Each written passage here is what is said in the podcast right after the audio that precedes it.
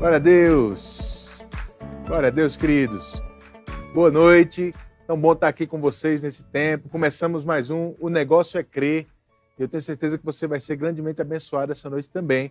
Por favor, você que está nos assistindo, compartilhe o link desse programa com outras pessoas, outros amigos seus, que são também empresários, profissionais liberais, autônomos, empreendedores de forma geral, para que eles possam ser edificados essa noite, para que eles possam aprender um pouco daquilo que nós vamos conversar aqui.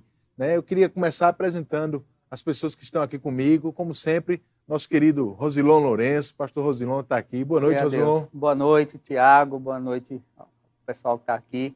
Coisa boa, né? Vai ser um tempo maravilhoso. Nós vamos ter uma conversa muito agradável sobre esse assunto que com certeza vai ajudar muitas pessoas. Amém. Graças a Deus.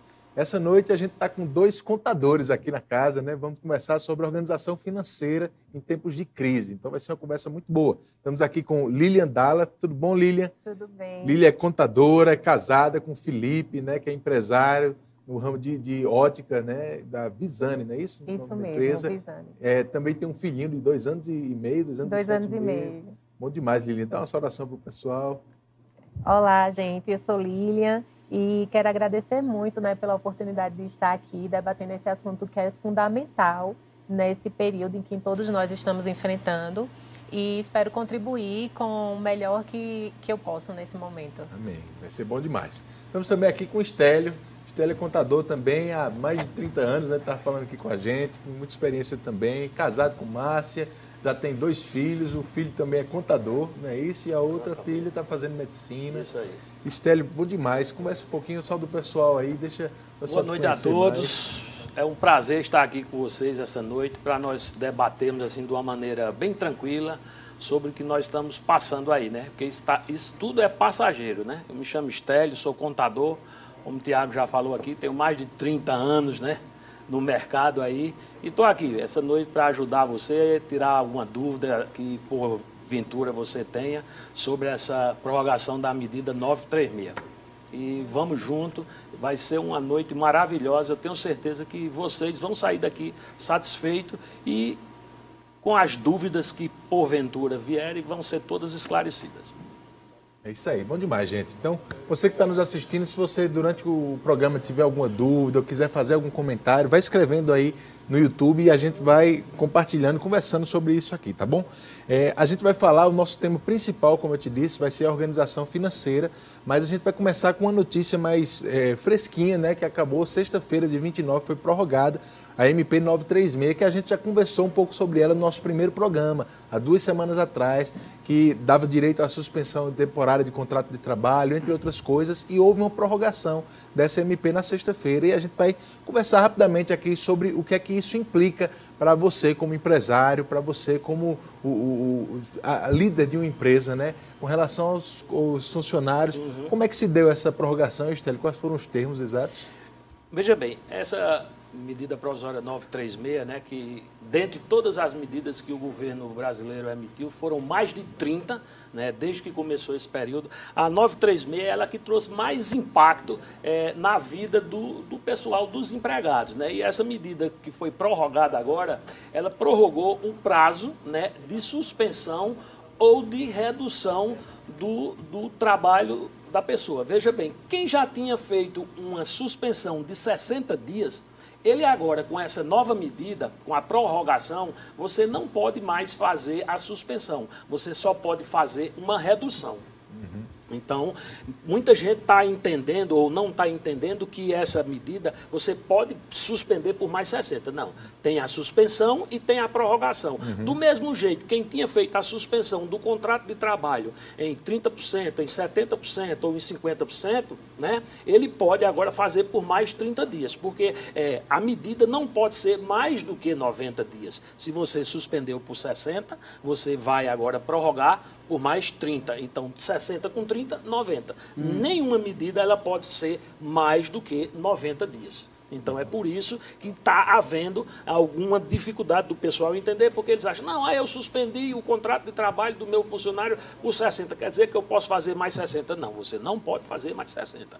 Quem suspendeu por 60, ele pode suspender agora a carga horária por 30 dias. 60 com 30, 90. Quem só tinha reduzido a carga horária em 60, aí sim ele pode suspender em 30 dias o contrato do trabalho agora, porque aí somou 60 com 30, 90 dias. Então, é essa a uhum. diferença que tem, porque você tem que estar ligado. Eu disse, não, mas aí, e, e, se eu tiver desistido no mês anterior? Alguém teve que fazer alguma mudança quando você já tinha feito, por exemplo, se você tinha feito lá em abril, quando começou a medida provisória, a suspensão de 60 dias, mas quando chegou em maio, você disse, não, rapaz, eu não quero suspender por 60, eu quero tirar esses 60, quero deixar só 30, e nesses próximos 30 eu vou fazer o quê? Eu vou diminuir a carga horária do funcionário. Aí teve gente que fez isso. Eu falo porque lá no meu escritório, dos clientes que eu tenho, eh, teve alguns casos desses que os caras tinham falado em 60, depois eles tiraram 30, e os outros 30 eles suspenderam, diminuíram a carga horária. Aí o que foi que aconteceu? Como os funcionários já receberam, a partir de hoje já tem gente recebendo, aí uma parte daquele valor você tem que devolver ao governo. Uhum. E como é que devolve essa parte? Essa parte ela vai ser devolvida através de um DAF, que o governo vai mandar a gente emitir esse DAF, e o empresário que já recebeu aquele dinheiro, ou seja, do funcionário, né? o funcionário recebeu, por exemplo, porque a medida provisória ela determina que o valor máximo é o teto do seguro-desemprego, que é 1.813 e alguma coisa. Uhum. Então, vamos imaginar que um funcionário ele tenha recebido R$ 1.500 porque ele estava com o contrato suspenso. Ok?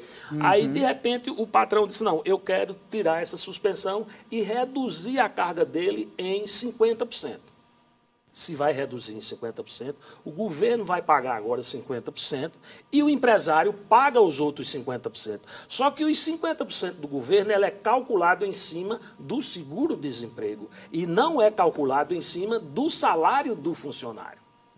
Aí por isso que nesse caso você vai ter que devolver uma parte do dinheiro ao governo e vai ser gerado um DARF o contribuinte não, o empresário, ele vai lá pagar uhum. e está resolvido o problema. Não, não tem problema nenhum. Aconteceu isso lá no meu escritório com algumas empresas e a gente fez isso hoje. Isso é coisa nova, foi hoje, já fizemos hoje, já mandando o DARF para o cliente lá e ele vai pagar e está tudo resolvido. Uhum. Resolve na hora.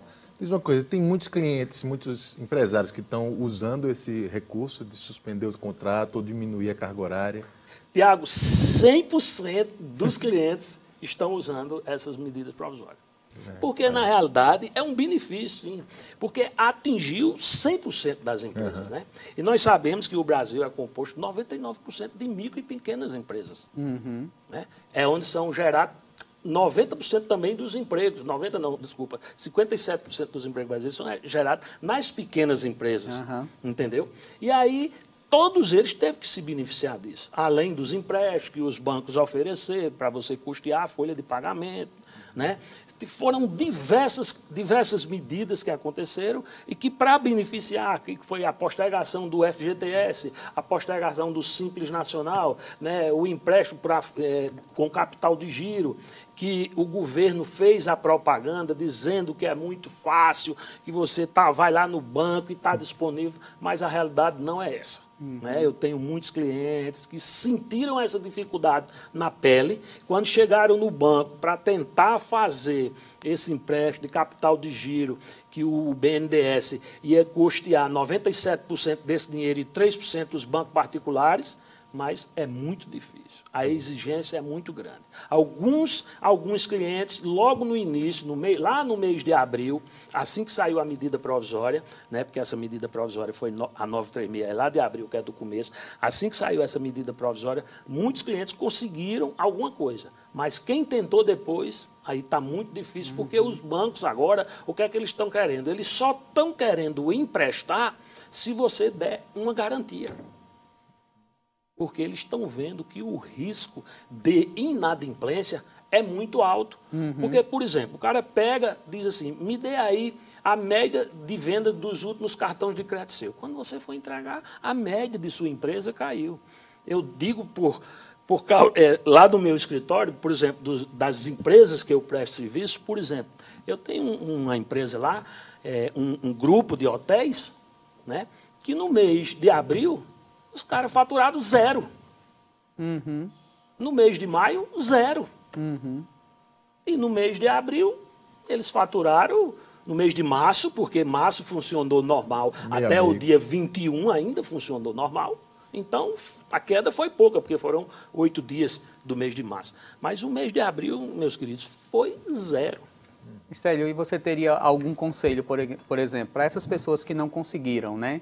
Por meio do, do banco, essa coisa. Tem algum outro tipo de financiamento que. Olha, Rosilon, a primeira coisa que a gente tem que ter é serenidade. Né? Uhum. A gente não pode, não pode se desesperar. Primeiro a gente tem que crer em Deus, né? Verdade. Que Ele é quem é o supridor de uhum. todas as nossas necessidades. Ah, mas vai. Você tem que ter calma nessa hora.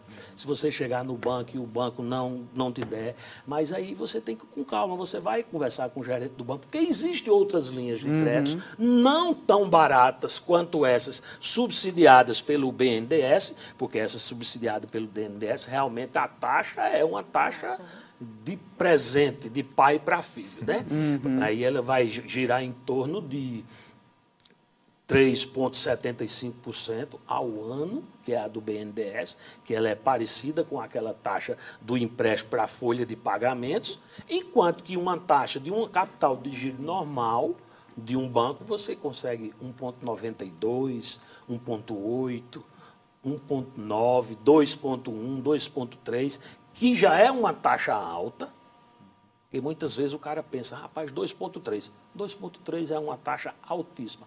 Para quem tem uma taxa Selic de 3% ao ano, você pegar um dinheiro emprestado a 2% ao mês. É, ao mês, ao mês, é muito alto essa taxa de juros. Uhum. Então você só deve ir ao banco, só deve é, pedir esse dinheiro emprestado, vamos dizer assim, se você estiver necessitado mesmo se você estiver nessa, se for a última solução, se for uhum. o último recurso que tiver, aí eu aconselho a você, porque se você ainda conseguir aguentar, você aguenta. Se bem que existe um estudo que diz que o fluxo de caixa de uma empresa pequena, de uma média empresa, ela dura em média 37 dias. E esses 37 dias já se acabaram. Né? Uhum. Mas a gente sabe que tem alguns que têm algum saldo de caixa e ainda está levando. Lília, você quer falar? Pode ir. Só ratificando aqui o que você já falou, porque eu sei que também a gente trabalha em escritório contábil, a gente sabe que é uma dúvida dos empresários recorrente em relação a essa prorrogação da medida. O que acontece? Como, como você bem falou, é, essa medida provisória ou qualquer outra, ela tem uma validade de 60 dias, certo?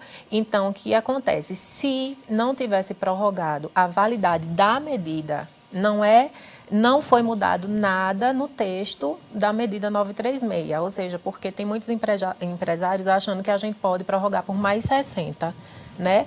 Mas isso. o que aconteceu foi a prorrogação da validade Muito da medida provisória 936. Exatamente. Porque aí fica um pouco mais claro para que, que os empresários consigam entender melhor a nossa colocação. Quer dizer, não foi adicionado mais 60 dias. Não né? foi adicionado, é. na verdade, não foi adicionado o, nem o texto na medida, não foi mudada essa medida. O que acontece é que foi só prorrogado a, a validade dela para que haja um tempo para que para tramitação. Até a gente até está aguardando se vai haver novos novos ajustes ou uma, algo novo que, que venha a beneficiar os empresários né, nesse tempo, até porque não acabou, né? O, não passamos ainda, ainda estamos no tempo, né? Uhum. Mas é, aí o que nos cabe é aguardar e esperar ver se algo novo vai, vai surgir. Mas até então, só foi a prorrogação mesmo da validade, validade da, medida, da medida, que ficou até julho. Então, aí também para aqueles empresários que não ainda entraram com o pedido de suspensão ou de redução, eles ainda têm esse tempo, porque como foi prorrogada, estendeu até julho, eles têm o tempo para para pedir agora, solicitar pra agora a suspensão ou a né? redução, para uhum. usufruir desse benefício. Até nos 60 dias. Eu Exato. Vi, eu vi uma, uma, reportagem agora de noite, antes de estar tá vindo para cá, que o, o, presidente da Câmara quer botar em votação no máximo até quinta-feira, uhum. né? Essa, essa, prorrogação da medida para que ela já. Eu ia falar agora que talvez essa confusão dos 120 dias é porque a Câmara precisa de, a Câmara precisa de 120 dias para poder votar. Isso. Então, às vezes, isso na cabeça das pessoas confundem, né? Perfeitamente. Mas a MP continua com o mesmo prazo, né, de 120 e, dias para eles votarem, mas ela isso agora mesmo, isso mesmo. você tem só mais 30 dias para poder acrescentar, né? Quem já usou os 60 quem usou. e quem não usou ainda Ex tem esse esse tempo. Pronto, é, é, é, exemplo, né, que a gente é o que a gente o nosso dia a dia no escritório, por exemplo, essa questão de eu tenho um cliente lá que ele tem 63 funcionários e os 60 dias dos 63 funcionários, com exceção de um, que foi a secretária, ele suspendeu o contrato de todos. Ele disse, e agora está ele? Ele ligou para mim hoje. Eu digo, agora você só pode reduzir. Você vai, logicamente, reduzir em 70, que é o que é mais benéfico para ele, vai reduzir em 70 o de todo mundo, você vai pagar 30% entendeu? Uhum. Mas a questão é essa, tá certo? Essa, essa e agora você pode, Estênio, é, Estélio, você pode usar esse, esse tempo todo que você tem agora, por exemplo, eu, eu sou um empresário, eu não fiz dos do 60, né? Eu, eu você não posso, fez nada, eu por não exemplo. fiz nada, por exemplo. Você pode fazer agora. E eu posso fazer é, usar os 90? Pode, claro uhum. que pode, claro que pode. Aí detalhe, né, que a gente também tem que deixar claro para os empresários, que quem fez a prorrogação ou a suspensão por 60 dias, o funcionário, consequentemente, ele já tem 60 dias de estabilidade no emprego. Ou seja, acabou os 60, você não pode demiti-lo. Então, ele tem estabilidade de 60 dias. É uma coisa também. Uma coisa importante, importante, né, sobre isso é que como é importante você ter um profissional para lhe ajudar, né? Porque às vezes o barato sai, sai caro, né? Então, numa situação como essa, vale a pena uma consultoria, vale a pena conversar com pessoas, Exato. porque às vezes, né, a gente sabe que no Brasil é muito burocrático e às vezes, por exemplo, você está falando de uma forma muito clara, mas para o empresário que não tem acesso a essa informação, ele pode até se meter numa confusão de fazer uma coisa que não deveria ser feita, não por vontade dele, mas por desconhecimento e... É, tem que ter a boa orientação. Realmente uhum. a gente tem que estar preparado, porque não é brincadeira, não. Foram uhum. emitidas mais de 30 medidas provisórias. Muita novidade junto. É, muita coisa que teve aí nessas medidas provisórias, tá? A colega aqui, ele de prova que dessas 30 medidas provisórias que foram emitidas, se você for parar para ler elas e entender, você não vai trabalhar. Você só vai ler a medida provisória. Então a gente se concentrou, acredito que foi o mesmo caso dela, que nós se concentramos nessa medida provisória, que é a 936, que foi a que gerou mais impacto na economia brasileira. Foi um essa. alívio bom é, também. E, e, e, o alívio, perfeitamente. Exatamente. Eu estava, inclusive, né, vou pegar aqui, vou falar um pouquinho sobre outra medida, mas é, de forma rápida, porque também é, eu acho que é uma grande dúvida. É, eu estava vendo uma, uma notícia que saiu que mais de 50% dos microempreendedores individuais, eles não pagaram a guia do mês de março. Por quê? É, Aí volta para a questão do entendimento também. Acredito que também por falta de entendimento, porque saiu a medida de prorrogação do Simples Nacional para microempreendedor individual, porém, a, a guia que era, era foi em março, né? Mas a guia que era para ser que era para ser paga em março, a competência era fevereiro. fevereiro então, é devido uhum. que eles paguem. Então, para quem não pagou, é, é bom que que venha a ser quitado, porque ela está, ela está aí sendo cobrada com juros e correções, porque ela não está dentro da medida. A de fevereiro não, a de março sim que o pagamento seria em abril. Aí foi prorrogado. Mas aí mais de 50% dos microempreendedores individuais não quitaram as guias de março. E essa, né? até mesmo o próprio site né, lá do MEI, é interessante porque quando você coloca seu CNPJ lá e você abre, a primeira impressão que se tem é que todas as datas foram alteradas, uhum. não é? Porque eles colocaram para o mês 10, se eu não estou é, enganado. Isso. Né? Exatamente. Eles jogaram lá para o mês 10. Então, a primeira, a primeira impressão que você tem, se você não prestar bem atenção e abrir a guia de março, você não vai perceber isso. Perfeitamente, é, Porque a, a, maneira que aparece lá, já aparece as datas todas prorrogadas, e se o seu olho não for bem treinado para você dar uma olhada ali, você acaba perdendo esse detalhe. Isso é muito importante. Isso, muito. E além disso também é bom salientar que em outubro, é, além da, do pagamento do imposto que foi prorrogado, é importante salientar que também será devido o imposto sobre a competência de setembro, que é, é que é devido na competência de outubro. De outubro, exatamente. Né? O pagamento deve ser feito em outubro. Então, nesse caso, o contribuinte pagará duas guias e não apenas uma. É, nesse caso aí, o que é que eu aconselhei a alguns clientes meus, né? Uhum. Que eu disse, ó, a, o imposto ele foi postergado para o mês tal, tal, tal. Você tem a opção de pagar. Eu disse, não, Estela, eu prefiro pagar agora, porque eu ainda estou com dinheiro. Porque se eu não pagar agora, quando chegar lá em setembro, outubro e novembro, eu vou pagar dobrado, eu vou pagar duas guias. Então teve muitos clientes meus, não foram todos, claro, mas muitos, né, eles preferiram pagar ela mesmo dentro do prazo. Até porque quando a gente entra no sistema que a gente gera aquela guia, ela já sai com a data lá, de, lá da frente. Uhum. Ela não sai com a data do mês. Então ela já saía com a data postergada, entendeu? Isso. Mas mesmo assim, disse, não, eu vou pagar. E, e aí teve alguns é, clientes que preferiram pagar, que era para se livrar daquele imposto, para não acumular. E até porque se, se ele precisar fazer alguma coisa né, nesse, nesse tempo né, que ele for pagar, ele tiver alguma dificuldade, precisar atrasar alguma coisa, ele vai perder algum benefício que ele teria. Né? Não, até então, por... se ele pode ou, ou, não. Não, porque o governo também ele prorrogou as é, certidões negativas. Certo. Porque, por exemplo, esses impostos que venceram agora, né? Uhum. que ele postergou tudo. Se você tivesse que emitir uma certidão negativa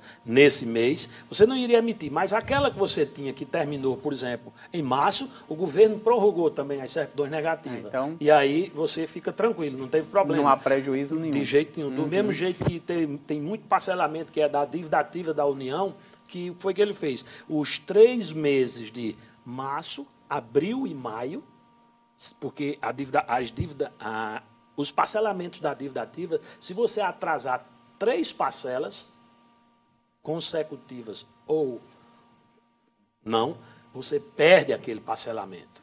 Aí, como ele viu que muitas empresas estavam em dificuldade, ele também deu esse benefício de que você poderia atrasar três parcelas e não perderia aquele seu parcelamento. Também muitos clientes que têm parcelamento também optaram, ou seja, a maioria dos clientes que o governo ofereceu esses benefícios, eles realmente abraçaram.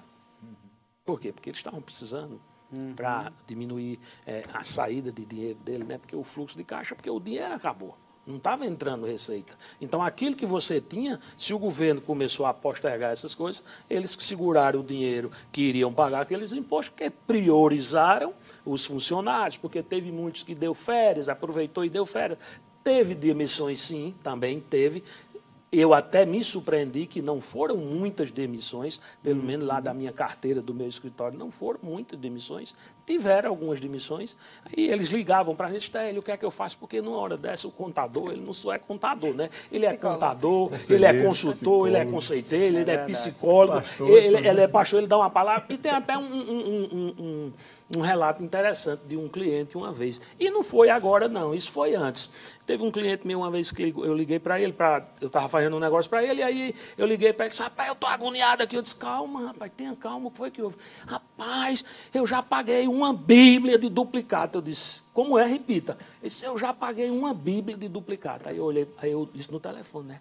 Aí eu disse, rapaz, você devia dar graças a Deus, porque você pagou uma Bíblia de duplicata. Enquanto tem muitos empresários igual a você aí, que está querendo pagar um versículo e não conseguir pagar. aí ele disse, como é? Aí eu repeti.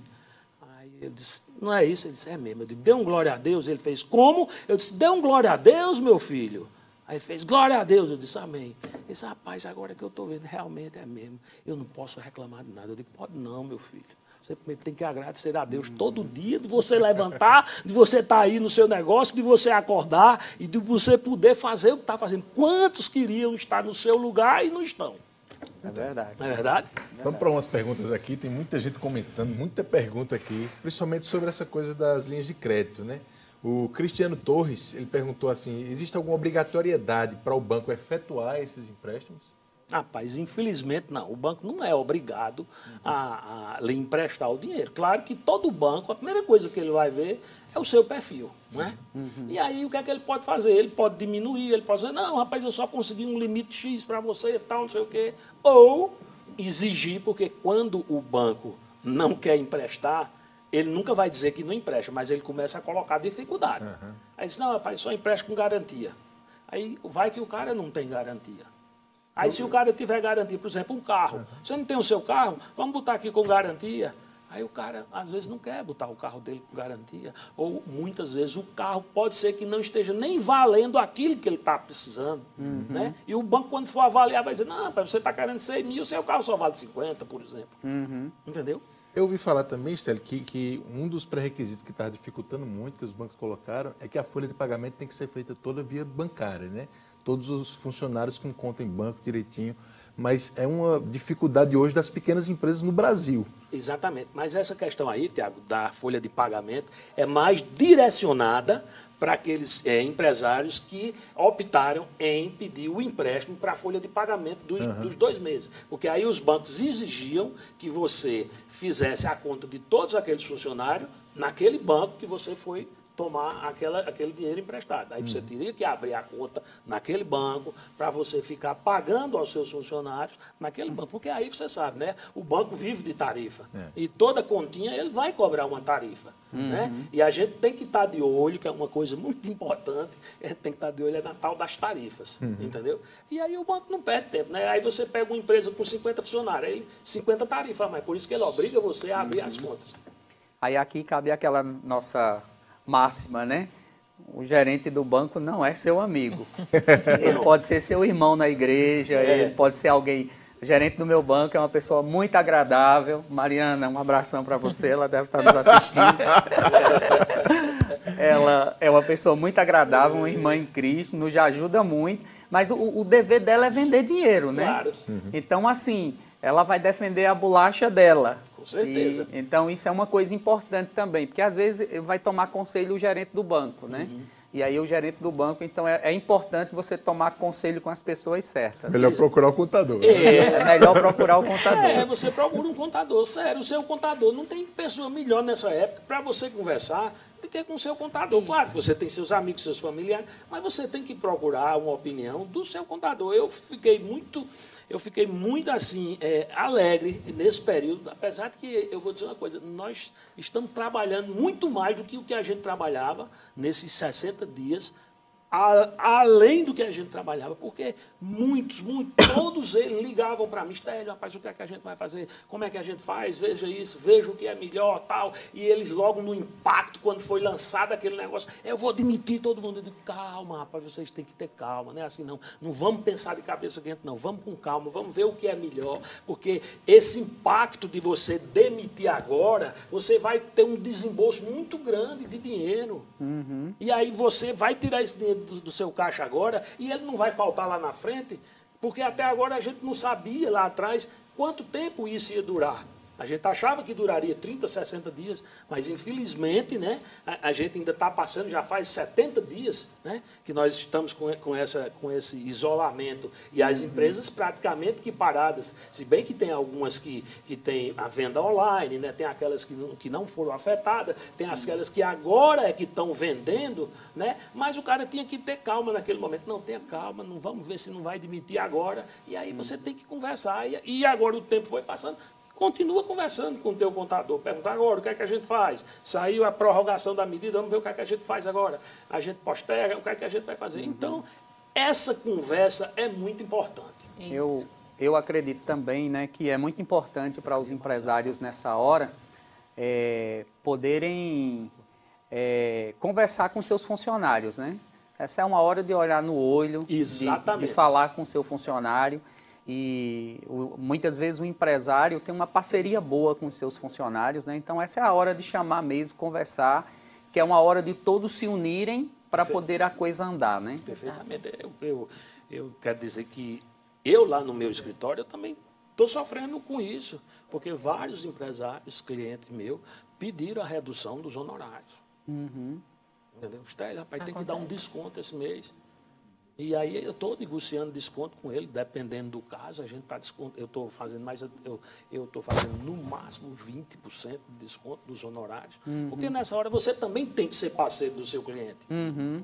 Tem um cara que é seu cliente há 10, 15, 2, 3 anos, ele é seu parceiro. Então, numa hora uhum. dessa, você não pode né, negar a ele um negócio desse. Mas também tem que ser uma coisa que tem que ser boa para as duas partes. Eu também Verdade. não posso dar um desconto muito grande para satisfazer a ele, mas também para me prejudicar. É porque o trabalho caso, do contador né? não diminuiu, né? Exatamente. É, e cada uhum. caso também, é, apesar do nosso trabalho não diminuir, muito pelo contrário, aumentou, mas cada caso deve ser analisado de forma individual, porque tem empresas que mesmo não tendo faturamento, ela tem recebíveis é. e tem, tem como efetuar o pagamento. Nós, como contadores, nós sabemos e a gente analisa cada caso de forma particular, Exatamente. de modo que é, a gente é, não se prejudique, claro, como empresa, né, que a gente também tem que ter cuidado com, com as nossas finanças, mas que a gente não prejudique o empresário, ou seja, também ajudando a, a mutuamente, né, uma ajuda mútua nesse momento. Eu acho que, como você falou, dos, dos funcionários que devem entender os empresários, sim, assim como nós, como contadores, junto com os nossos clientes, a gente tem encontrado um estado de ânimos, assim, a flor da pele. Uns dizem, eu vou fechar, outros, não, eu vou demitir todo mundo. Isso. Depois que passar esse, esse, essa medida dos, dos 60 dias de suspensão, se caso não, nada acontecer, eu vou ter que demitir. Olha, mas a gente mandou a medida. A medida fala que essa medida é uma medida de preservação de emprego. Então, se nós prorrogamos ou se nós suspendemos por 60 dias, o funcionário ele tem estabilidade por 60. Se adquirimos o benefício por 90, o funcionário ele vai ter o, uma estabilidade de 90 dias. Então, assim, está tudo tão aflorado que por mais que a gente explique, parece que fica meio que no ar, ele sem uhum. entender muito bem. Porque inclusive, eu quero deixar um conselho aqui como contadora, como cristã também. Um dos conselhos é que a gente precisa manter o equilíbrio emocional Exatamente. nesse momento ou procurar. Eu sei que não é fácil para ninguém. Está sendo difícil para nós, contadores, que a gente tem que estar tá atualizado em todas essas medidas, mais de 30, e, e, trabalhando mesmo sem alguns clientes não ter como pagar mesmo. Eu já tive 100% de isenção em dois meses para algum cliente mas é, o que acontece é que a gente precisa tentar manter um equilíbrio emocional. E se a gente não conseguir, e se a gente não conseguir por nós mesmos buscar ajuda, temos profissionais na, na área para isso. Então, assim, é, eu quero inclusive deixar um versículo aqui, que é em Provérbios 16, 20, que fala: quem examina, quem examina cada questão com cuidado prospera, e feliz é aquele que confia no Senhor. Ou seja, eu sei que há um momento de instabilidade, eu sei que é um momento em que nós também não temos tantas respostas assim. É, o que nós temos são as medidas, são, é aquilo que está em nosso alcance e que é limitado. Mas aquele que confia no Senhor, certamente prosperará. E é essa confiança que nós temos, tanto para nós, quanto para os nossos clientes e os empresários, que estão todos nessa mesma situação. Uhum. Bom demais. Isso bom mesmo. Demais. Aproveitar o gancho para dizer que a igreja tem um papel muito importante nisso, Isso. né? Nós temos visto, e a Bíblia diz lá é, no livro de Ezequiel, se eu não estou enganado, quando o Senhor, falando sobre o povo de Israel, a bênção que viria sobre o povo de Israel, nós vemos que quando Jesus morreu, essa bênção veio para nós também, não é? Nós somos um povo abençoado e a igreja ela tem esse papel de ajudar, de aconselhar, nós temos orado pelos nossos empresários. Essa iniciativa é uma ideia né, que chegou no coração do pastor Tiago para ajudar os nossos empresários, o nosso povo. Então a igreja está de portas abertas, nós estamos abertos para ajudar, para falar, para aconselhar, porque eu tenho certeza que esse é um momento em que a igreja vai ter um papel decisivo, né? De mostrar o caminho, de, de colocar as pessoas numa direção, né? E o que, eu tenho, o que eu tenho orado toda noite é que a nossa esperança está no Senhor. A nossa esperança ela não está no gerente do banco, ela não está no saldo da tua conta corrente, ela não está no teu cliente. Eu que eu tenho orado, eu com minha esposa, que ela como empresária também, eu sei as dores que ela está passando também, uhum. né, com a empresa lá fechada, se bem que ela ainda funcionou alguns dias, abriu a meia porta lá e vendeu é, vendas online, mas é diferente. Uhum. Você tem um faturamento X e de repente o teu faturamento cai 95%, meu irmão. Uhum. Se você não tiver o Senhor, realmente você não consegue. Verdade. Eu sei porque sei que depois que isso tudo passar, nós cristãos que estamos aqui, nós vamos ser, é, vamos ser muito, é, como é que se diz? Nós vamos ajudar muita gente. Uhum. Porque eles já conhecem, eles já sabem como nós somos e eles vão nos procurar. Uhum. Porque às vezes ele olha assim, rapaz, como é que pode um negócio desse tu tá aí tranquilo, não sei o quê. Mas a gente sabe que é o Senhor que nos fortalece, né? A paz que, que excede a o paz que excede o entendimento, é que, que, é o ato do nosso coração e da nossa mente, né? É verdade. Que faz a gente deitar e dormir o sono do justo. Isso verdade. Porque apesar de tudo, meus irmãos, apesar de tudo que está passando, eu também sou empresário, eu também tenho minhas contas para pagar, as minhas receitas foram diminuídas também, e glória a Deus que eu estou dormindo. Amém. Uhum. Em nenhum momento, em nenhum momento eu quis, eu, eu, eu, eu fiquei, como diz assim, aperreado, agoniado, nervoso. O Satanás, né, que é o inimigo, que ele está ali só para roubar, matar e destruir, se você abrir a brecha e deixar, ele vai entrar na tua mente, mas ó, tu vai quebrar. Ele vai ficar dizendo essas coisas uhum. para você. E se você deixar aquilo entrar na tua mente, meu irmão, você está aniquilado. Fabiana Moreira está dizendo aqui, o negócio é crer mesmo, né? É, o negócio é o crer. Negócio é crer. É, é, o negócio é crer, verdade. O nome é tudo, o negócio é crer. Se você não crer, você vai fazer o quê? Isso aí. Uhum. Graças a Deus, gente. Tem algumas outras perguntas sobre esse assunto, mas eu queria animar você a procurar o nosso primeiro programa. A gente falou bem muito sobre esse, esse tema de suspensão do contrato de trabalho. Eu queria avançar um pouquinho aqui para a gente tocar na parte de organização financeira também. A gente já avançou bastante no tempo aqui, Amém. mas eu não queria deixar de explorar bastante esse assunto, né? É um assunto muito importante também. Né? A gente estava conversando aqui antes do programa começar. Todos dois, além de contadores, eles têm uma, um, um interesse grande nessa área de educação financeira, organização financeira, e é tão bom, né? A própria Lilian, ela é coach financeira também, né, Lilian? Inclusive, ela tem um testemunho. curso também. Olha aí, gente? depois você faz propaganda do curso aí pra gente. Eu queria que você começasse, Lilian, contando um pouquinho daquele testemunho que você contou pra gente. Eu gostei muito daquilo que você falou. Conta um pouquinho pro pessoal, porque eu acredito que vai animar o pessoal também.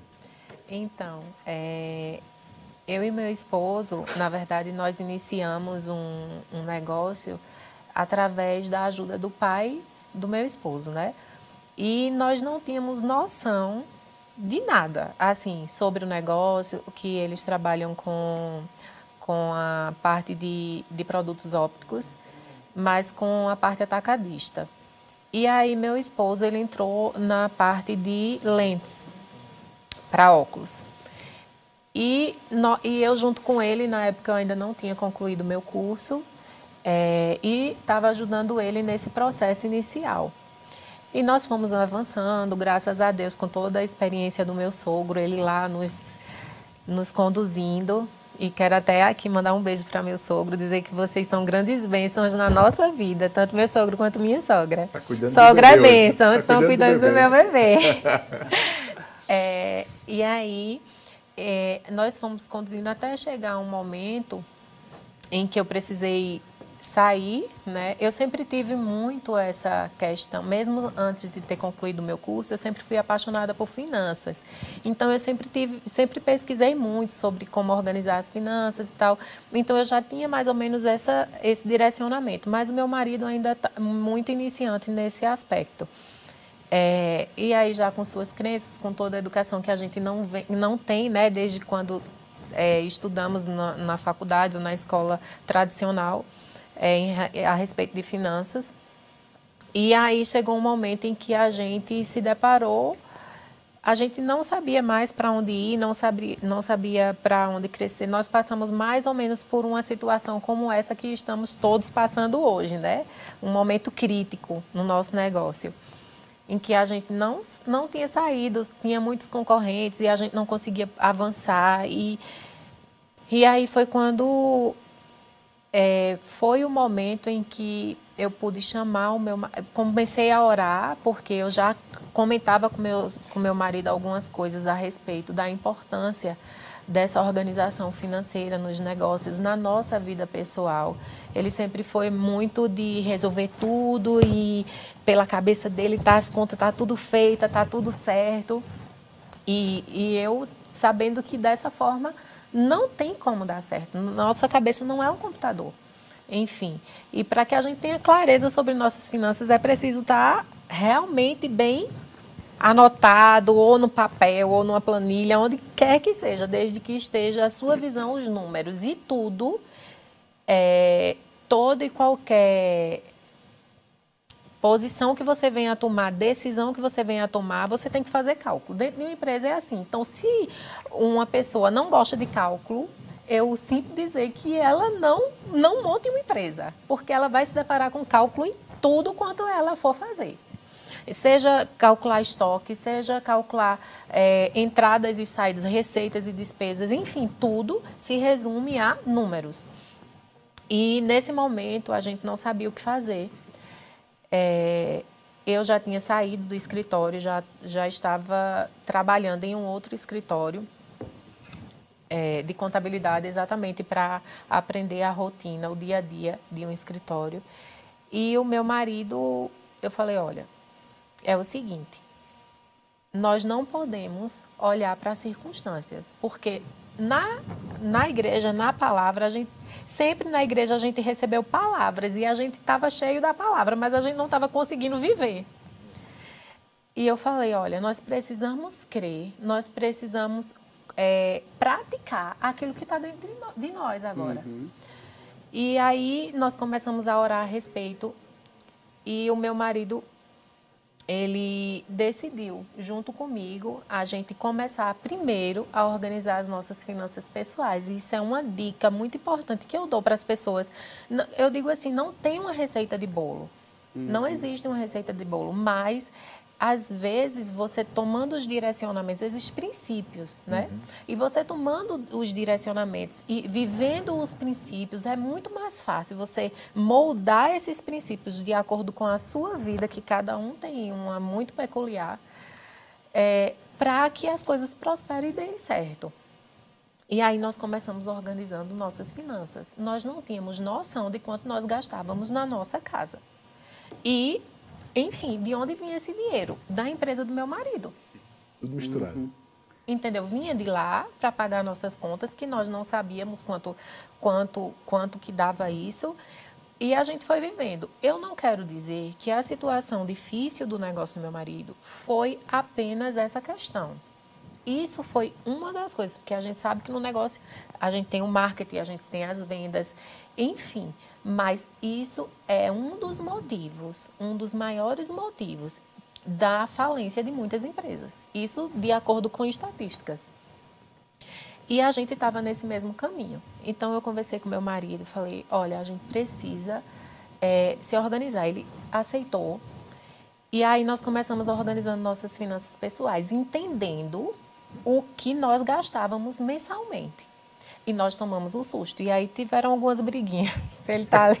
Felipe está aqui nos bastidores, né, gente? É, tiveram algumas, alguns desentendimentos, mas no começo, porque realmente quando a gente coloca isso num papel, quando a gente tem a visão, a gente se assusta no primeiro momento. Uhum. Mas logo após essa, esse essa organização, isso nós começamos em 2017. E meu marido foi tomando gosto, porque ele viu que foi.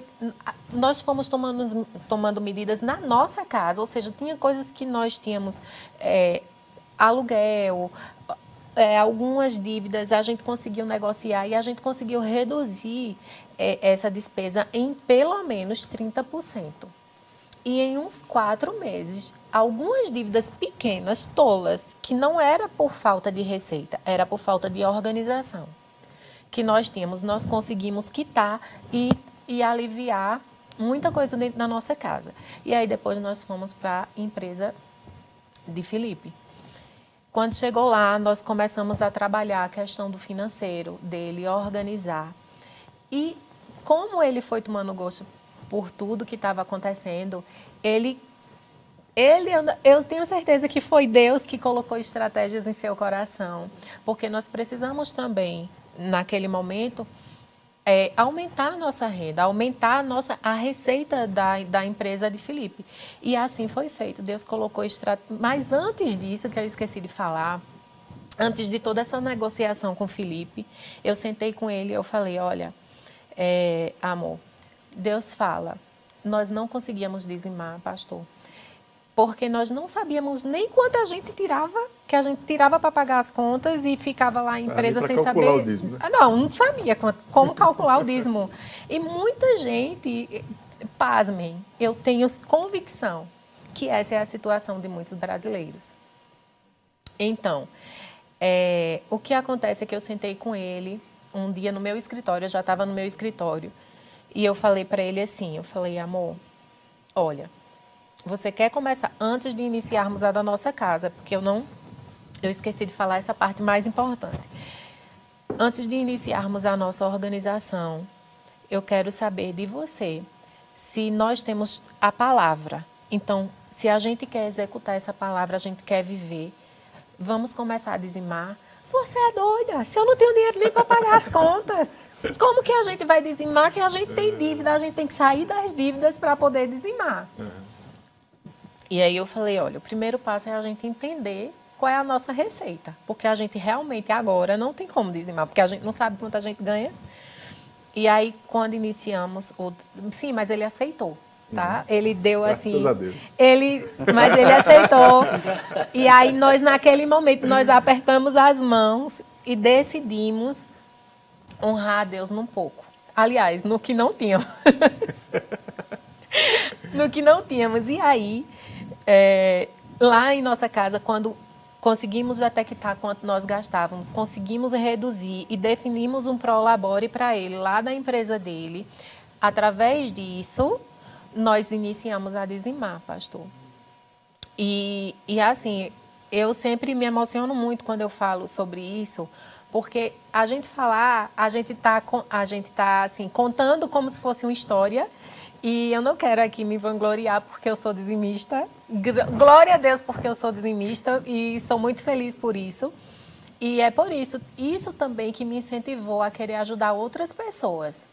Porque naquele momento eu já, quando eu consegui convencer meu marido, eu falei, se eu conseguir convencer meu marido, eu convenço outras pessoas de que é possível. E quando essas pessoas começarem a ver o resultado na vida delas, elas realmente vão tomar gosto pela coisa como meu marido tomou.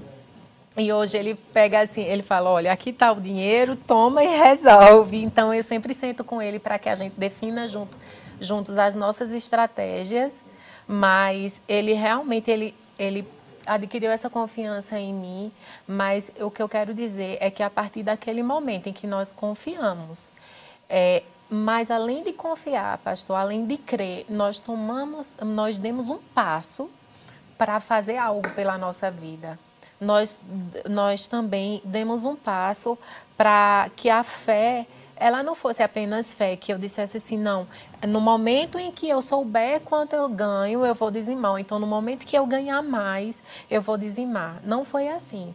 E Deus sabe do nosso coração.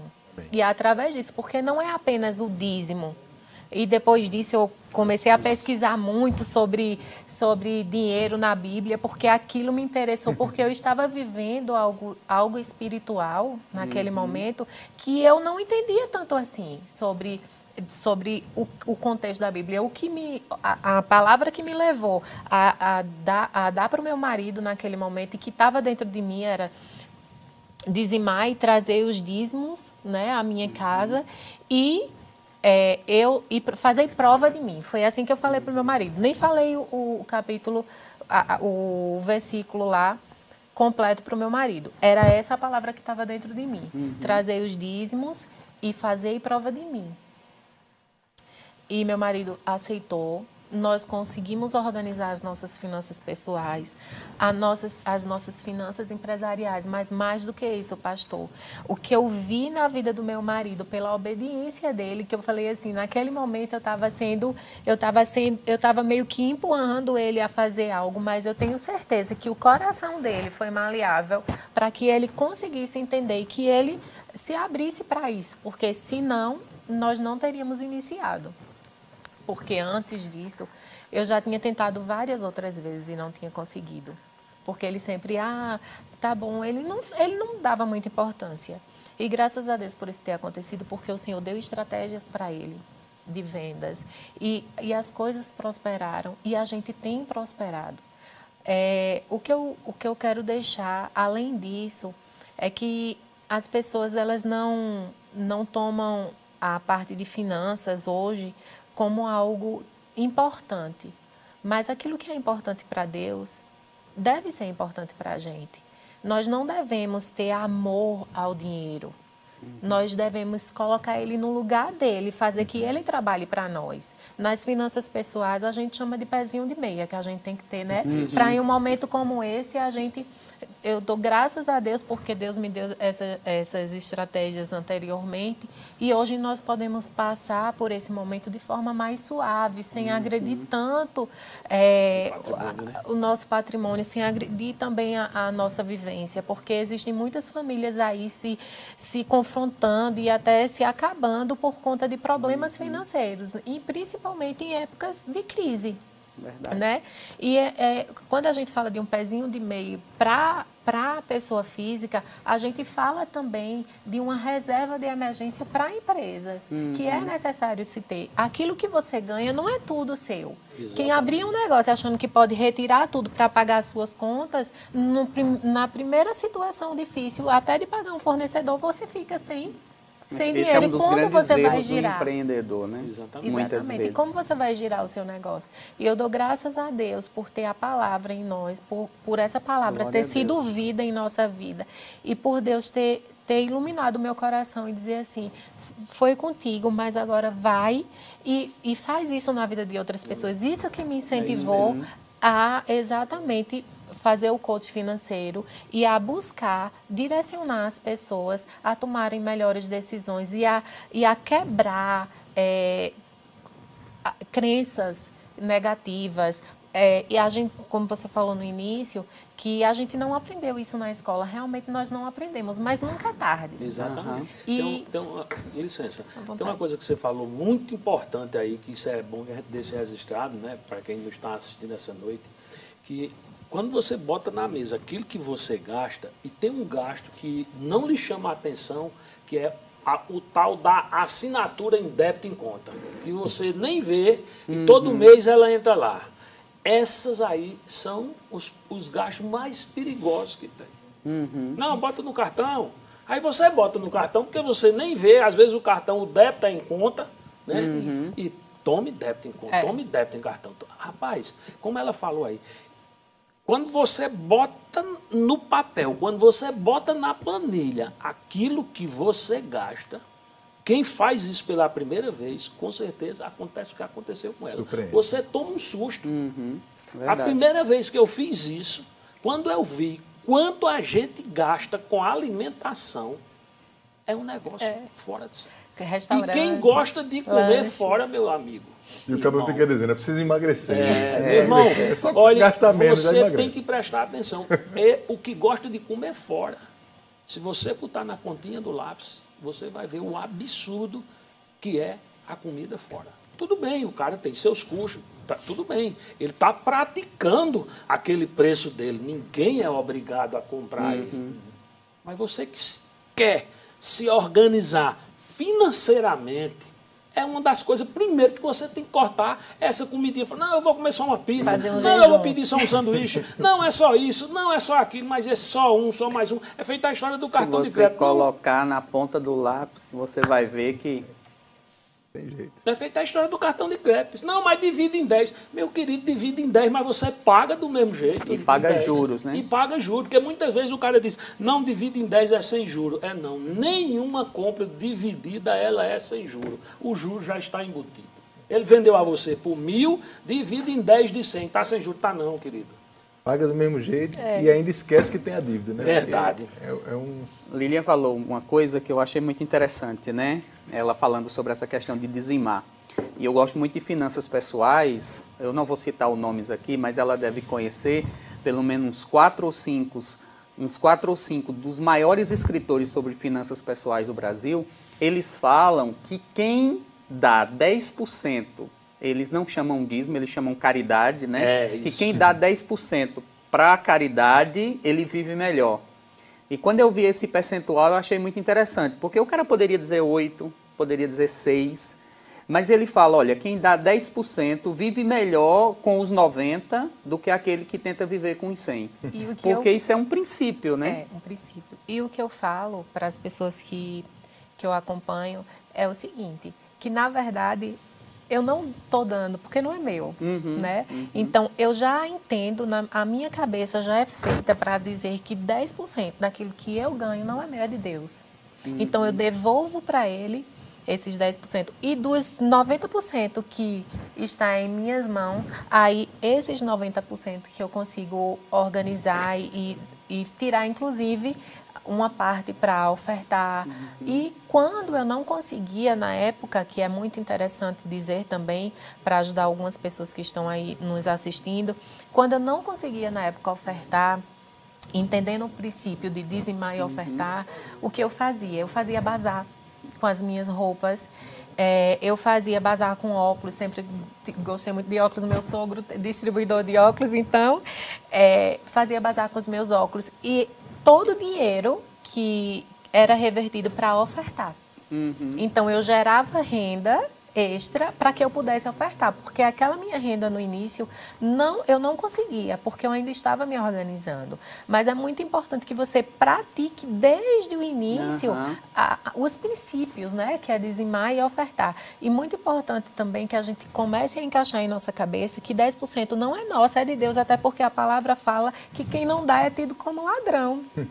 É né? Então, quem rouba, rouba aquele que não é seu. Então, 10% não é meu, é de Deus. Então, a gente precisa dizimar. A gente já tem que começar com 90%. É, nosso início é 90. Daí, né? é. E que é muito, né? E que e é, é muito se a gente como souber As próprias pessoas que não são do meio da igreja, elas entendem isso, né? Elas podem não usar a nomenclatura que nós usamos, mas elas, elas entendem como é um princípio importante, isso. né? Tem um cara aí, que ele é muito famoso, também não vou citar nome aqui, que ele simplesmente ele dá 50% do que ele ganha. Eu ia citar esse também, mas eu, eu, eu sei quem é. Depois uhum. vocês tragam ele para a igreja. E não é verdade isso? Ele dá 50% do que ele ganha. É a famosa. É, é, como é que você falou aí, Rosilão? A, a, a, a palavra. A caridade. caridade. É, caridade. Uhum. 50% é caridade. Uhum. E ele vive para os outros 50%. Aí ele disse que quanto mais ele tem feito isso, mais ele tem ganhado dinheiro. Ele disse: nesses dias eu vou dar 70%. E vou ficar só com 30 porque é o bastante. É princípio, né? É, Ó, tá... Tem comentários aqui. A Ana Paula Lima está dizendo: princípios têm que ser cumpridos. O dízimo faz parte desses princípios. Hugo, o Guinho disse assim: olha, quando a igreja entender a bênção do dar, eles vão sentir a alegria do receber. Olha aí. O pessoal está dizendo aqui que tem que trazer Hugo no programa. Vamos combinar, viu, Hugo? Vamos vir aqui para você conversar um pouquinho com a gente, trazer alguns princípios é pessoal também. Né? Hugo é, é empresário, não é brincadeira não. O Tom Nunes, Tom tá sempre com a gente. Tom é outro que vai vir aqui qualquer dia desse no programa Tom, também. Um abração, viu? É, ele é.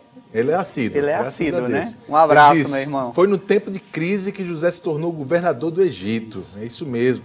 A Caroline Melo, ela disse assim: foi nesse tempo de crise que Deus me orientou pelo seu espírito a me reinventar. Amém. Bom demais. Caroline, inclusive, tem um testemunho muito bom também que a gente vai mostrar no programa da semana que vem. Né? Ela se reinventou, ela era maquiadora lá na nossa igreja e maquiadora nesse tempo não está podendo trabalhar com ninguém. Isso. E ela teve que se reinventar e graças a Deus o Espírito guiou ela. Eu não vou dar spoiler não, na semana que vem você vai ver e, o testemunho dela. Obrigado, Caroline. E a gente está vendo muito isso, né? Muita, uhum. muita gente se reinventando, reinventando nesse momento, né? Porque realmente você é. tem que, que se reinventar. Essa é você a palavra não pode, do momento. É, né? você não pode ficar reparado, né? Achar que tudo acabou. Não, meu irmão, não acabou não. Não acabou não. Agora, depois disso, vai surgir muita oportunidade. Deus vai abrir muita porta para muita gente aí. Eu tenho certeza disso. Eu, uhum. eu, eu, eu, isso eu tenho falado todo dia para as pessoas que eu converso, quando eu, eu me reúno com alguns colegas contadores e os empresários mesmo. Eu tenho certeza que Deus vai abrir a porta para muita gente, porque depois de uma crise se inicia muitos negócios. Uhum. Então você que está nesse momento preocupado, não andeis preocupado, não andeis ansioso. Levanta a anteninha, é, né? Não Fique andeis ligado. ansioso, não andeis preocupado. Deus vai resolver todos os problemas. E muitas coisas vão surgir. Muitas coisas vão surgir. Você não pode se entregar, achar que o mundo se acabou, que está derrotado, que esse coronavírus é o fim do mundo. Não é o fim do mundo. Né? Eu Exatamente. não vejo isso, nós não vemos isso. O coronavírus ele já está derrotado, né? Amém. Em nome de Jesus, ele em já está de derrotado. Jesus. Porque nós somos mais do que vencedores em Cristo Jesus. E esse mal não vai atingir a igreja, é de jeito mesmo. nenhum. É isso mesmo. Tem uma promessa lá em Deuteronômio 18, 8, 18, que diz assim: O Senhor que te dá poder para adquirir riquezas, riquezas né? Exatamente. E a palavra lá para poder que aparece lá é habilidade, né? Eu não falo grego, mas o Rick Renner fala uhum. e, né? É, habilidade. Ele, e ele fala sobre essa habilidade de ideias também. Então achei muito interessante quando ele fala, Deus é que te dá ideias, né? Poder, ideias. Então muitas vezes nessa, nesse tempo vai chegar ideias novas, coisas novas vão chegar, como vocês estão dizendo, como você estava dizendo, pessoas elas vão se reinventar, sempre há uma saída e Deus vai guiar você para o caminho certo, né? Isso é muito importante nesse tempo, a pessoa agarrar essa palavra, né? É verdade, isso mesmo. Algumas dicas de organização financeira aqui, né, que a gente estava falando antes do programa começar. Primeira coisa, isso que Linha falou, né? Muito importante separar o PF do PJ. Perfeitamente. Né? Eu acho que esse é um dos grandes problemas mesmo da maioria dos empresários. Não era algo só do Felipe, da, da Lília, né? Inclusive, uhum. parabéns a vocês pela iniciativa, pela coragem de se reinventar também nesse tempo, mas é um problema de a maioria dos empresários hoje, essa mistura. Não é, Estélio? Perfeitamente. É, muita gente mistura o dinheiro da pessoa física com o dinheiro da pessoa jurídica, está tudo na mesma gaveta, acha que tudo é a mesma coisa e não pode ser assim. Tem que ser separado, porque você tem que prestar conta ao leão, tanto da sua empresa como da sua pessoa física. E se você fizer isso, você não vai saber nunca quanto é que você ganha, quanto é que você deve. Né? E você não vai ter controle da situação. Uhum. Porque entra, sai, você paga, enfim. Então, a gente precisa de organizar essa parte financeira. Você diria que é muito importante para o empresário ele ter um prolabore, ele, claro. ele ter uma retirar, não fazer retiradas, né, mas ter um valor. Exatamente, ele uhum. ter um, um prolabore fixo ou dependendo do tipo de tributação da empresa dele, ele vai ter as distribuições de lucros que são isentos de imposto de renda, que ele pode combinar isso com o seu contador. Vamos que ele tem uma empresa do lucro presumido, que ela tem uma apuração trimestral. Então, essa empresa que tem uma apuração trimestral, ela apura o lucro trimestral. Ele já pode combinar que trimestralmente ele vai ter aquela retirada, que aquela retirada já é isenta de imposto de renda, tá? Porque você já está pagando o imposto na empresa. Então você não precisa de pagar mais na pessoa jurídica. Desde que, aí tem um, um ponto muito importante, que é o quê? Que para que o empresário ele usufrua desse benefício de ter essas retiradas isentas de imposto de renda, a empresa dele tem que estar tá com a contabilidade feita. Uhum. Certinho. A contabilidade tem que estar tá feita. Do mesmo jeito, se uma empresa é do Simples Nacional e você quer tirar mais do que a legislação lhe permite, que o valor é muito pouco. Agora, se você apurar o balanço da sua empresa, fechar o balanço e no final do ano você teve um lucro de 200 mil reais, esses 200 mil reais, eles são distribuídos como rendimentos isentos e não tributáveis e você não paga mais imposto de renda. Agora, lógico que você tem que ter um prolabore, porque aí você todo mês você vai trabalhando uhum. naquele prolabore e dependendo do lucro, porque aí se você fizer uma projeção correta na sua empresa, você e seu contador, né? Por isso que o contador é importante, né? A gente quer dizer aqui que o contador é importante, valorize seu contador, porque é ele é importante, uhum. que às vezes a gente sofre muito com isso, que o empresariado não são todos, ele não valoriza o contador. Isso. Ele acha que nós somos uma despesa. Uhum. Quando eles enxergarem. Um acessório, né? Um é, acessório. É, exatamente. Quando eles enxergarem que nós estamos ali para ajudá-lo, né? Uhum. eles vão entender isso. Então, você tendo um bom contador, você fazendo um bom planejamento, você vai tirar dinheiro. Claro que sua empresa precisa de dar lucro, né? Uhum. que é para você poder ter essa distribuição né? de, de, de, uhum. de, lucros, isento de imposto de renda, que aí você organiza a sua vida financeira todinha. Uhum. Inclusive entendeu? pessoal e empresarial. Exatamente. Uma parte claro. volta para a empresa como, como reinvestimento, um reinvestimento uhum. e uma parte para a vida pessoal. Ou seja, quanto mais organizado você tiver financeiramente na parte da sua empresa, Isso. A sua vida pessoal financeira vai estar 100% organizada. É. E, e, uma coisa importante, né, a Lília falou, é você colocar na mesa, né? Às vezes tem pessoas que nem sabem quanto deve, né? Isso. né? Porque você começa a pagar, pagar. E ela falou uma coisa também que eu acho interessante. Às vezes você deixa de pagar algumas dívidas, né? Eu, eu já ajudei muita gente com essa situação, que quando a gente coloca no papel, ele esquecia de pagar água, esquecia de pagar luz na data, e ele sempre estava pagando um juro. E aquilo parece insignificante, a R$ reais, R$ reais. Mas se você pega aquilo por cinco anos, se você pega aquilo por dois anos, aquilo vai dar um valor considerável. Exatamente. Então ela falou, às vezes contas que tinha receita para pagar, mas você acaba ali, não, eu pago isso aqui depois. Só por conta de uma desorganização, você não pagava aquele dinheiro, aquela conta em dia. É. Às é vezes você é, pode pagar na data não é? E, e, ganhar um desconto maior. Isso. Então é muito importante você entender essas coisas, não é? Perfeitamente. Essa questão é primordial. A organização, uhum. você estando organizado, você sai de qualquer situação. Agora, se não botar no papel lá, meu amigo. É verdade. É uma coisa muito legal que eu e meu marido vai começar a praticar a partir desse mês é todos os descontos que nós recebermos em algo. Se a gente for no mercado, geralmente a gente uhum. faz nossa feira à vista e a gente tem um desconto. Se a gente vai numa farmácia, ah, me dá teu CPF que você tem um desconto. Então, nosso treinamento para esse mês novo aí que eu vou passar é todos os descontos que a gente obtiver, nós estaremos revertendo para um investimento. Uhum. Porque essa será a nossa reserva de oportunidade juntamente com alguns outros investimentos. Mas se a gente pegar, por exemplo, se eu vou numa farmácia, eu vou comprar um remédio, eu preciso daquele remédio. Então, se for 50 reais, eu iria pagar os 50 reais, mas eu tive um desconto de quanto? De 5 reais, 10 reais. Então, esses 10 reais vai entrar no investimento como uma reserva de oportunidade para a gente. Mas é claro que essa reserva de oportunidade ela só deve ser criada após você ter organizado suas finanças, criado uma reserva de emergência, que é muito importante. Essa reserva de emergência a gente fala que deve ser aquilo que você precisa para pagar suas despesas durante pelo menos um período de 12 meses. Porque se você tem essa reserva de emergência em um momento como esse, em um momento de desemprego, em algum momento de dificuldade maior, você tem aquela reserva e você não vai baixar o seu padrão de vida, porque o mais importante para nós é que nós vivamos de forma saudável, que nós podemos, que nós uhum. possamos ter nossa, nosso lazer, a, a nossa boa moradia, a nossa boa alimentação e que isso seja preservado. Então, aí o nosso treinamento agora vai ser criar a nossa reserva de oportunidade, que é uma grande oportunidade Muito também para quem legal, né? Muito não bom. quer Boa dica aí pro pessoal também, é, com é, certeza. Exatamente essa questão do que eu queria chamar a atenção para quem está nos assistindo é a questão que eu gosto de tocar nessa tecla, é o cartão de crédito.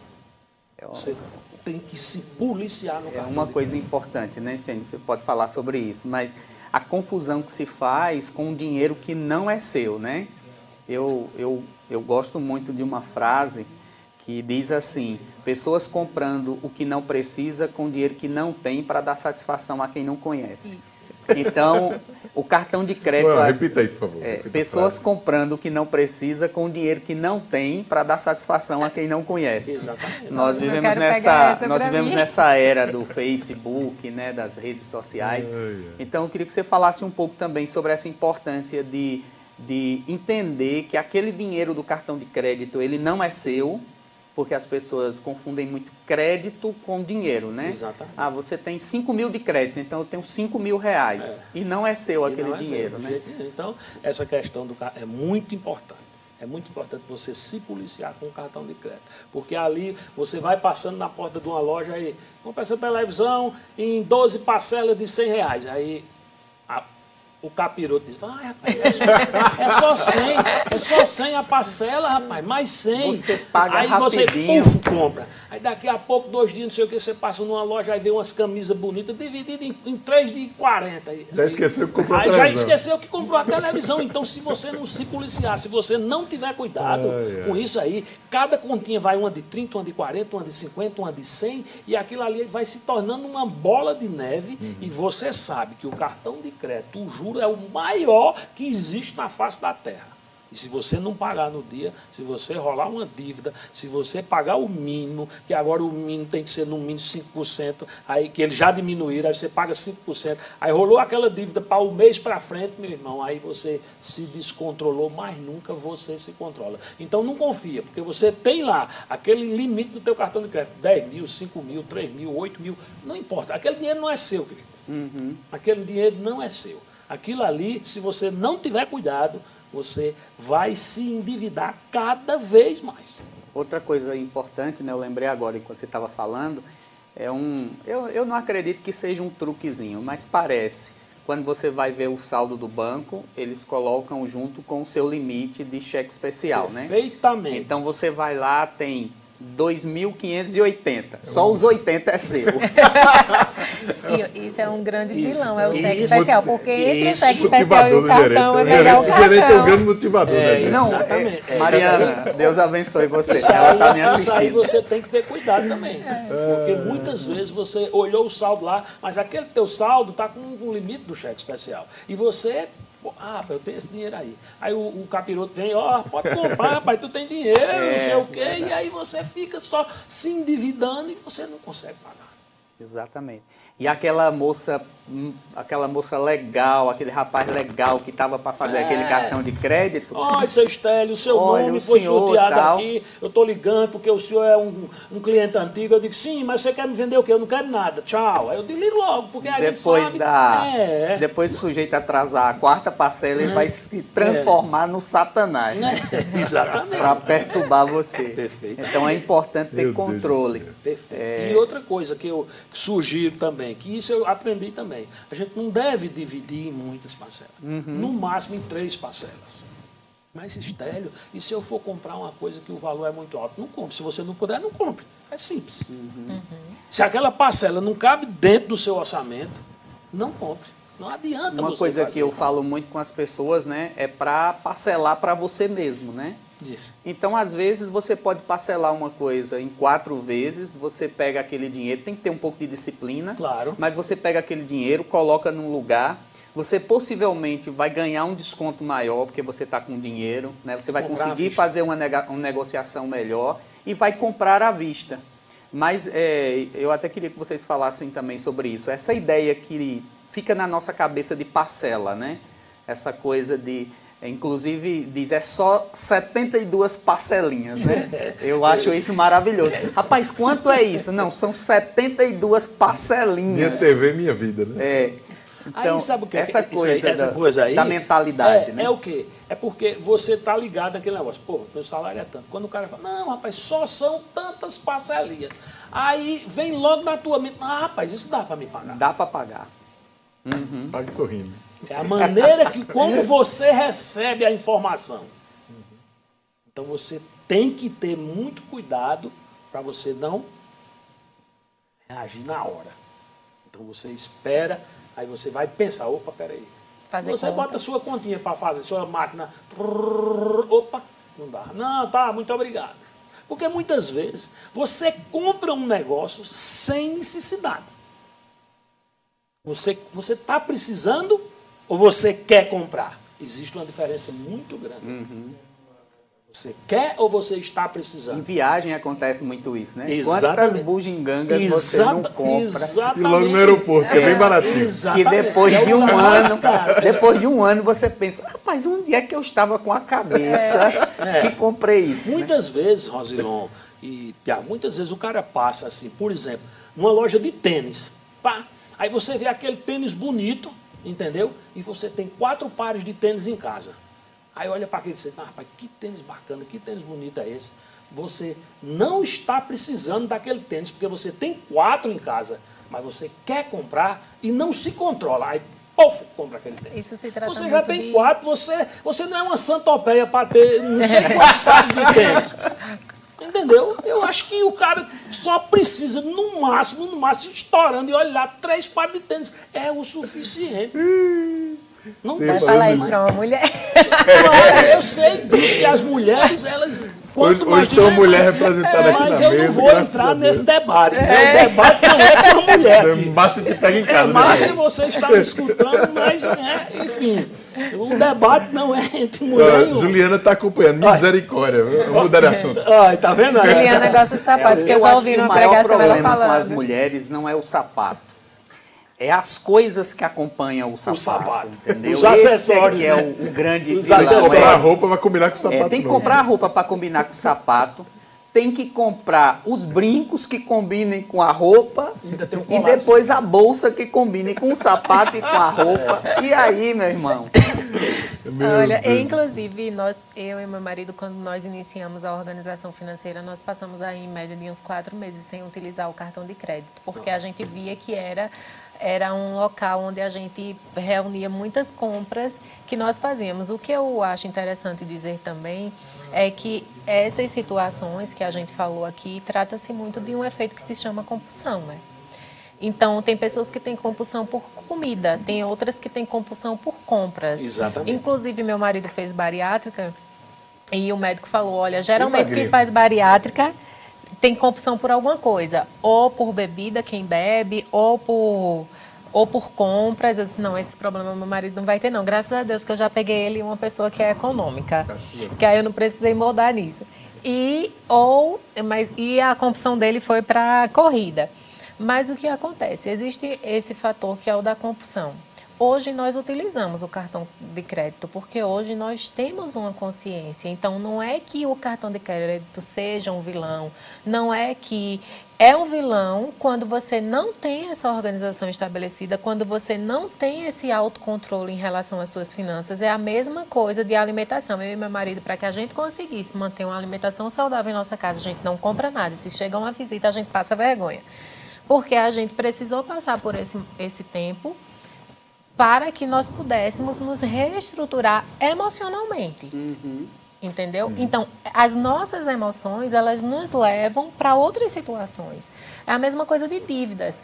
A a dívida, se você conseguir adquirir essa dívida de forma consciente, com os juros que você vê que não são abusivos, que estão dentro dos padrões, desde que você não vá porque usou, alguém ali está te vendendo e está te dizendo que é bom. Não, você precisa analisar, fazer as contas e tudo certinho. E, você, e cabe dentro do seu orçamento aquilo ali. Não é que, que a dívida, o cartão, ele seja o maior vilão. Vai- O maior vilão está aqui, dentro de nós. E isso precisa ser moldado para que as próximas coisas sejam feitas de forma saudável, sejam tomada de- tomadas as decisões assertivas acerca das nossas finanças, assim como na nossa alimentação, que é necessário que a gente tenha uma alimentação saudável. E o que nos atrapalha, a gente sabe também que a nossa compulsão, que a nossa mente, que se a gente é acostumado a comer doce, vai ficar uns dias sem doce para ver. Dá uma abstinência que um nutrólogo falou que era como você é como você ser um viciado em álcool. E eu não sabia por que que eu estava sentindo tanta dor de cabeça, tão estressada lá em casa, uma época que eu tive que diminuir a quantidade de doces, quando eu iniciei também um processo de reeducação alimentar. Então é, é, é isso, esse ponto é muito importante que a gente toque, porque é algo que acomete na maioria das pessoas. É uma mudança que precisa acontecer de dentro para fora. Eu queria falar só mais uma coisa de cartão de crédito aqui, que foi uma coisa que eu também eh, me eduquei. Que você tem tanta oportunidade de cartão de crédito que você acaba adquirindo cinco, seis, que eu já vi gente com seis, com oito cartão de crédito. Não, eu tenho um do dia 5, um do dia 10, um do dia 15, um do dia 20, bababá, e todo dia que você vai comprar, você bota uma data de cartão. Né? Então isso é outra, outra armadilha, que É. o crédito é muito fácil Isso. para você adquirir um cartão de crédito. E o juro é muito E, alto. e o juro é muito alto. Então, a- o conselho que a gente dá também, você só precisa de um cartão de crédito. Um você não precisa de mais de um cartão de crédito. Eu hoje uso dois. Um da pessoa jurídica, da minha empresa, e um da minha pessoa física. Isso. Antes eu já usei muitos cartões de crédito. Eu já fiz isso errado. Mas quando eu também. aprendi que isso era errado, eu me consertei. Então hoje eu só uso dois cartões de crédito. Um da minha pessoa jurídica e um da minha pessoa física. E ponto final. Não, Stélio, mas a, a, a, fatura vem grande demais, por isso que eu tenho dois, três. meu amigo, você vai pagar do mesmo, do jeito, mesmo jeito, não adianta é. não. Isso às vezes é como alguém que gosta de comer muito, né? É. Põe num potinho pequeno e, e, e repete 12 vezes. É, exatamente, é, exatamente. Não, mas eu estou comendo pouco, é. né? Mas quantas vezes? Acaba que come mais do que qualquer um. Né? Verdade. Exatamente. Então, isso é outro ponto importante. Você só tem um cartão de crédito e ponto final. Muito bom. Gente, a conversa está muito boa, mas a gente vai ter que acabar. Meu Deus do céu, tem pano para manga aqui para a gente fazer mais três ou quatro programas desse. E com certeza a gente vai convidar vocês mais vezes também. Vai ser muito bom. a princípio eu queria agradecer vocês, muito bom essa conversa. O pessoal gostou muito aqui, muita gente acompanhando, comentando aqui, muita gente mesmo. E obrigado por terem aceitado o convite. Eu queria deixar uns minutinhos para vocês dar uma saudação final, deixar um recado para o pessoal, né? falar do curso também que você falou. Se você quiser começar a linha, por favor, fique à vontade. Primeiras damas. É. Obrigada. É, eu quero agradecer né, a todos que estão aqui conosco desde o início, estão também é, interagindo conosco. E sobre o meu curso, eu ainda estou produzindo, mas aí vocês podem me seguir nas redes sociais e a gente vai indicando quando, quando realmente for a hora. Mas é algo que está muito próximo, se Deus quiser. Isso aí. Procura o Instagram da, da gente aqui da igreja, vai estar tá marcado o perfil deles no Instagram, vocês podem seguir eles mandar alguma mensagem, conversar com eles, seguir o pessoal, tá certo? Vai ser bom demais. Todos os dois são da nossa igreja, então é da nossa família aqui. Amém. Estélio. Pessoal, eu gostaria, em primeiro lugar, agradecer a Deus, né? Por ter nos dado essa oportunidade de estar aqui essa noite compartilhando com vocês sobre finanças, sobre contabilidade. Agradecer ao pastor Tiago, agradecer a Rosilon e a todos vocês que até agora nos acompanharam. Né? Muito obrigado por vocês estar com a gente até agora e quero dizer a vocês que vocês tem solução para que você, se você tiver em dívida, se você tiver com algum problema financeiro, se você colocar aquilo da ponta do lápis, você vai sair dessa situação. E você, empresário, não se desespere, porque o nosso Deus, ele é um Deus bom, ele é um pagador e ele não vai deixar que os nossos pés vacilem. Você vai sair dessa, nós vamos sair dessa porque o coronavírus não vai nos vencer, porque nós somos mais do que vencedores em Cristo Jesus. Obrigado por vocês estar aí todos conosco. Muito obrigado e quero dizer aqui a vocês que estou à disposição, você, Tiago, Rosilon, da igreja, quando quiser me chamar para participar outra vez, eu estarei sempre à disposição. Eu gosto disso aqui, eu gosto de falar disso. Obrigado. Boa noite. Estélio, aproveitar também, fala um pouquinho da Donep. Oh. A gente está sempre comentando da Donep aqui. Estela é participante ativa aqui em Campinas. Eu queria que ele falasse um pouquinho pois é, pessoal. Através da Adonep foi que... A Adonep é uma associação né, de homens empresários, profissionais liberais, autoridades civis e militares. Ela está aqui na cidade. Ela está no Brasil há mais de 50 anos. Aqui no estado da Paraíba, ela é dirigida pelo nosso querido pastor Tarciso, né? E a Adonep também faz isso aqui. Ela leva os empresários lá para compartilharem né, o que Deus fez e o que Deus está fazendo nas nossas vidas e na vida dele. E lá muitos empresários, nossas reuniões têm sido todas as quarta-feiras através de lives, as reuniões online, porque nós não estamos podendo fazer as reuniões presenciais, mas quando tudo isso passar, nós vamos voltar à reunião presencial. Mas a Adonep é uma associação abençoada por Deus e lá nós debatemos também esse assunto. Você está convidado para participar das nossas lives, eu vou deixar o recado aí para vocês. E lá Deus tem abençoado os empresários, as empresárias, os profissionais liberais, civis e militares. Nós contamos com você que a Adonep é o povo mais feliz da terra.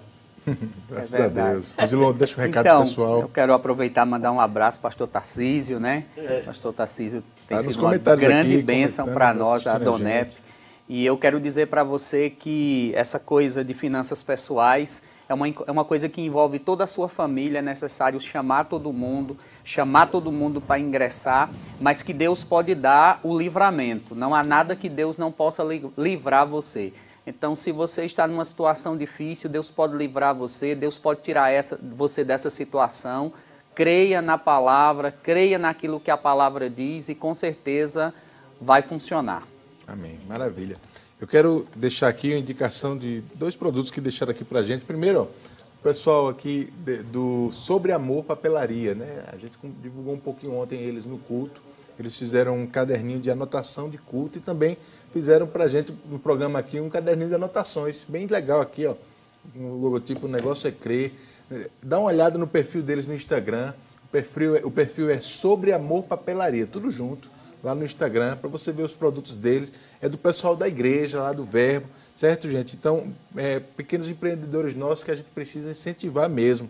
Um produto muito bom, assim como as nossas canecas aqui da Onda Store, né, que a gente sempre tem falado toda semana. Maravilhoso o produto desse pessoal. E a gente falou sobre organização financeira hoje. Eu queria indicar para você esse livro aqui também, Seu Problema Não É Dinheiro. Esse livro é do nosso irmão Alex Moriá, ele é lá de Recife, né? ele nos ajuda muito aqui no nosso ministério, na nossa igreja, ele também é locutor, então a maioria dos nossos vídeos, você vai ouvir a voz dele nos, nos vídeos lá, e ele tem, também está com esse know-how na parte financeira, escreveu esse livro muito bom sobre essa parte de organização financeira que você pode comprar no nosso Verboshop. verboshop.com.br, você pode entrar lá. Acima de 100 reais a gente está com frete grátis para o Brasil todo. Tiago, eu li esse livro já duas vezes. É um livro maravilhoso. Vai ajudar você com certeza muito, né? É, seu problema não é dinheiro, vai direcionar você no caminho certo. É, é, é muito bom. Muito bom, graças a Deus. Muito, muito bom. bom. mesmo. É, eu queria, irmãos, te incentivar também a continuar estudando sobre esses assuntos, né, se dedicando.